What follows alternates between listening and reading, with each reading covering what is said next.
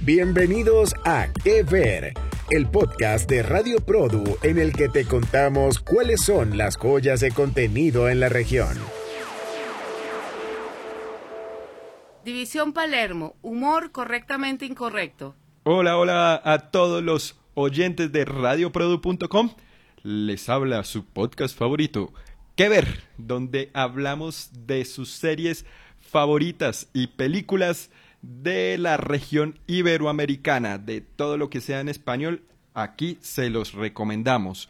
Les habla Edison Monroy desde Bogotá y Josefina Blanco desde Caracas. Hola Edison, ¿cómo andas? Hola Josefina, muy acá a la expectativa y muy feliz de volverme a encontrar contigo para hablar de una serie argentina bastante divertida que se llama División Palermo es intensa esa, esa, serie, o sea, es, una combinación, yo, yo no le diría totalmente comedia, porque la parte, hay una parte que, que es muy realista, pero, pero sí, es, es una mezcla bien, bien interesante de, de géneros y además una propuesta muy particular de, de un argentino, de director, productor, eh, novio de la madrina, en fin. Escritor. sí, exacto. Si lo dejan por ahí también les vende cositas, lo que quieran. Sí, exacto, no, pero es que hasta fue, hasta es, o sea, es productor, pues también, o sea, guionista, protagonista y director. El hombre Santiago, exacto, Santiago Korovsky.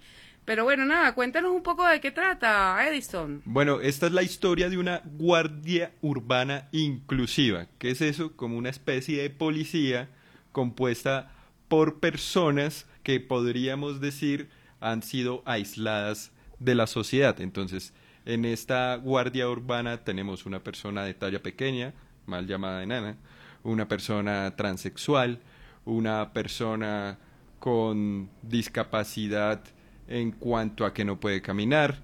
Eh, tenemos de todo un poco y a esta guardia urbana eh, llega su protagonista, el que mismo decía, interpretado por Santiago Korovsky, que no tiene nada.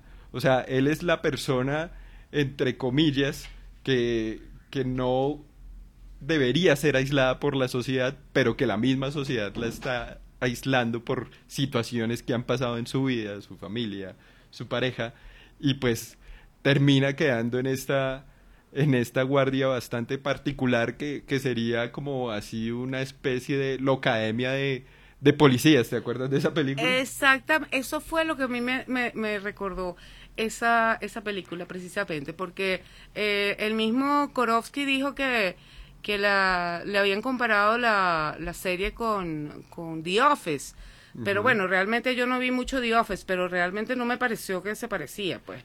A mí realmente se me parece más la Academia de Policía. ¿Tienen algún momento en que como que medio se dirigen a la cámara, un poco, como un poco el, lenguaje de The Office, pero pues, claramente sí es, otra historia eh, totalmente diferente, que creo que sí se acerca más hacia lo que Academia de Policía en el sentido de que es una burla de, de todo lo que pasa en la policía y en nuestra sociedad misma, ¿no? No, claro, no, y es una burla de ellos mismos. O sea, es este grupo de gente tan particular eh, se burlan todos de ellos mismos, de sus incapacidades, de sus problemas. Eh, es una cosa, hasta, hasta bueno, el personaje que hace este Korowski, que es un judío, que también es una minoría, bueno, ¿no? Si también, te pones a ver, este, y, y él, él también, o sea, él él, tú dices que es el más normal, pero yo pondría eso en duda. sí, no, y además la, palabra no, no, es como normal. Es que acá entramos a, ahondar en temas bastante escabrosos, ¿no? Que si uno habla y le toca con pinzas porque todo puede ser tocado de, de, otra, de otra forma, mal, mal pensado o mal visto. Y por eso este capítulo lo titulábamos precisamente Humor correctamente incorrecto, porque se burlan es de eso, de que ahorita hemos llegado a este momento en la sociedad en que prácticamente no se puede hacer humor de nada porque siempre te lo, te lo van a criticar y vas a, decir que te estás es burlando, o sea, entre qué momento es humor y qué momento es burla. Entonces creo, creo que juega con esto y, y, sale victorioso, lo, lo, hace bastante bien porque no hay burla en sus personajes, sino que eh, uno se ríe de lo, de lo que les pasa. Y claro, ellos mismos eh, también hacen chistes de sus discapacidades o humor a partir de sus discapacidades o de su de ser de una minoría. Por ejemplo, tenemos ahí también un boliviano que esa parte me parece supremamente chistosa porque pues es en Argentina sucede eh, que pues hay, hay bolivianos y son bastante discriminados. Entonces, eh, bueno, digamos que también juegan con todo esto y ah, como te digo, salen, salen victoriosos. Sí, hay una, una, escena buenísima donde mandan al pobre boliviano a una protesta de bolivianos porque como él es boliviano, él va a entender más boliviano, y a la final lo están segregando como boliviano, al mismo jefe. Entonces, es demasiado bueno. Ahí sí hay muchas cosas muy buenas, y bueno, y por supuesto, hacen arquetipo de los personajes políticos, como la ministra, que ya lo verán nuestros, nuestros queridos oyentes. Por supuesto, la política, la corrupción, todas esas realidades que ha vivido Argentina y muchos países latinoamericanos. Por, no decir todos.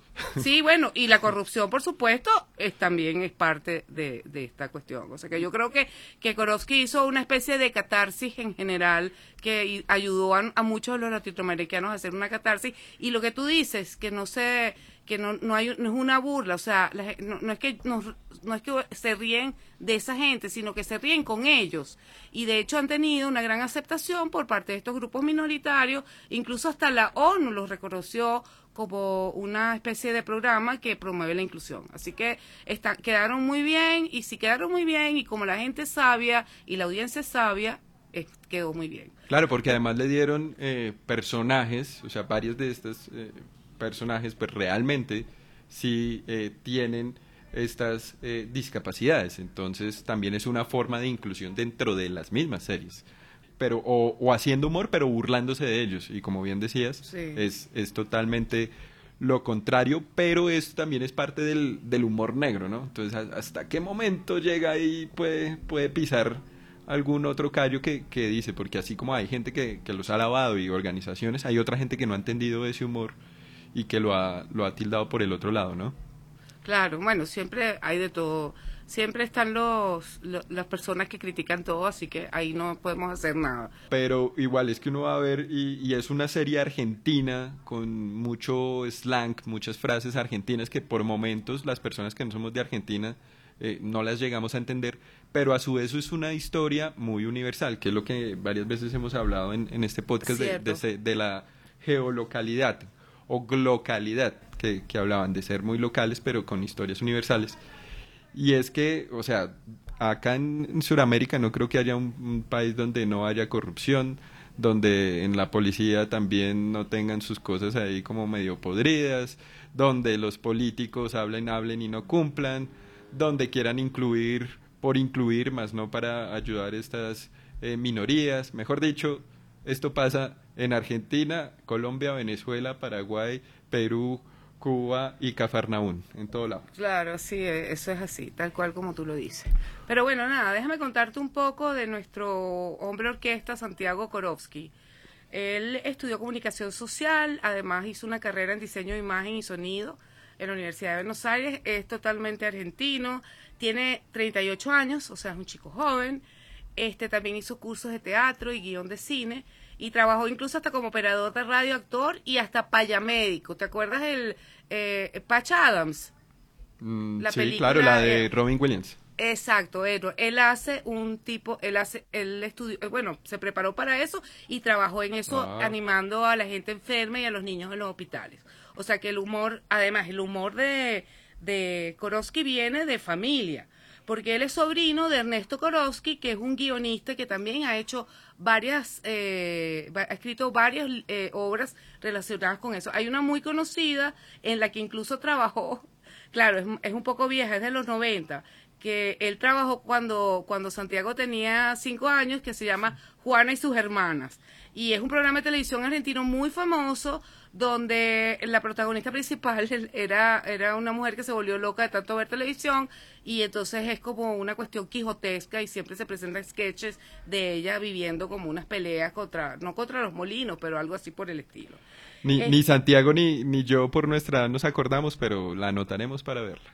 Y bueno, ¿y qué más puedo decirte? De la productora. ah, de la productora. Mira, resulta que la productora es una gran productora, que es KIS Films. Y esta productora, entre, tú me estabas comentando antes de que eh, empezáramos a grabar, que ellos, o sea, hay varias películas, Tiempo de Valientes, Relatos Salvajes, que son... son um, este, pues obras bastante conocidas, o sea, Sí, Relatos. Salvajes eh, en especial estuvo nominada al Oscar y también manejaba un humor así bastante eh, oscuro y, y bastante eh, con mucha parodia de lo que puede eh, suceder. Eran, como bien dice su nombre, varios relatos y, se burlaban de, de cosas. Eh, si no la han visto, vayan ya mismo y, y búsquenla porque es bastante buena. Sí, bueno, resulta que, que, que Santiago cuando ya tenía su guion o tenía ya más o menos una idea de lo que estaba haciendo, empezó a llevarlo, por supuesto, a diferentes productoras y distribuidoras para, para, para que, por supuesto, hacerla, pues, y, y, y tener su serie.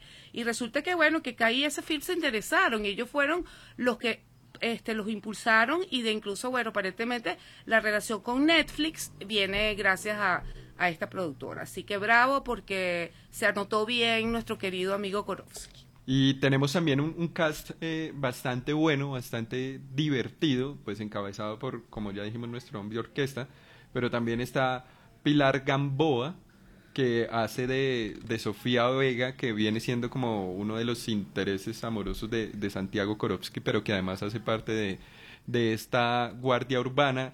Y ella, eh, bueno, tiene, tiene una discapacidad, no puede caminar y hace chistes eh, seguidamente con eso y entonces a veces la gente cree que, que, que los está pues que, que los está como regañando y al revés, ella se está burlando es para hacerlos sentir mal, mal a ellos. Exacto. Entonces es buenísimo por ese lado. Martín Garabal, que también ha actuado en otras series con, con Korowski, que él hace de- del policía, de Vargas, que también es un policía bastante singular y, y que, digamos, vuelve a reforzar muchas de las cosas que están mal dentro de la misma policía en, en muchos lugares del mundo. Junto a él lo, lo acompañó Charo López, que hace de Paloma Gutiérrez, que es la, como la, la dupla de, de la policía. Y también tenemos a Daniel Hendler, que hace de Miguel Rossi, que es un, pol- un policía que está al mando de, de toda esta guardia urbana y que él no tiene un brazo. Entonces también hacen ahí como un humor Sí, a partir de eso que es, O, sea, incluso, incluso el propio jefe de la, de la Guardia Urbana es una persona con discapacidad, pues entonces... Y bueno, y el brazo es muy gracioso, o sea, las Sí, cosas que pasan no. con el brazo son demasiado buenas. Y eso, y que te- además lo mandan a la guardia como de que, ah, como ya no tienes un brazo, entonces supuestamente ya no sirves. Exacto. Entonces va, va a la guardia urbana a ver ahí, invéntese cualquier cosa, ¿no? Hay otro personaje que me encantó, es eh, el que el Betty, la, la recepcionista, que lo hace Nilda Sindaco. Que bueno, Buenísimo. aparentemente ella y Korowski se conocían. Ese personaje es mortal. Bueno, déjame decirte, una de las mejores cosas que tiene esta serie es el casting. Cada personaje es, tiene, es un mundo. Y yo creo que eso es lo que hace que esta serie este sea más que todo muy fue haya sido tan exitosa porque más allá o sea no tiene si te pones a ver locaciones fue toda filmada filmada en Buenos Aires incluso en Palermo. Este el efectos especiales nada que ver o sea uno ni se fía si hay cosas que pasan no hay efectos especiales o sea no vale la pena los efectos especiales. O sea que realmente lo que hace que esta serie sea muy buena es su casting y por supuesto la historia pues Sí, como está escrita cada uno de parte de ese casting, pues también obviamente la, la escogencia, pero también los personajes en sí mismos como, como están escritos y como se entrelazan dentro de la historia es vital y, eso parte del, del mismo guion que, que lo hace Korowski, que como vemos y repetimos una vez más, hombre orquesta, porque lo hizo muy bien en la actuación, porque uno lo ve en las entrevistas y uno cree que y realmente sí es otra persona totalmente distinta al, al personaje. Y bueno, como la dirigió. Bueno, gracias a Dios. muy bien. Porque realmente cuando empieza cuando empieza la, la serie no voy a hacer ningún spoiler pero cuando empieza la serie la parte de que de que la novia lo deja es demasiado es obvio o sea yo veía la cosa y yo yo también lo dejo o sea no, o sea no le hablo más nunca a este hombre qué imbécil ¿entiendes? o sea el tipo hace un papel tan bueno de de que es como tú sabes esos personajes como como caídos de la mata, como decimos nosotros aquí, o sea, que está en, la, en una nebulosa allá arriba, y al mismo tiempo como buenote, inocentón, ¿sabes?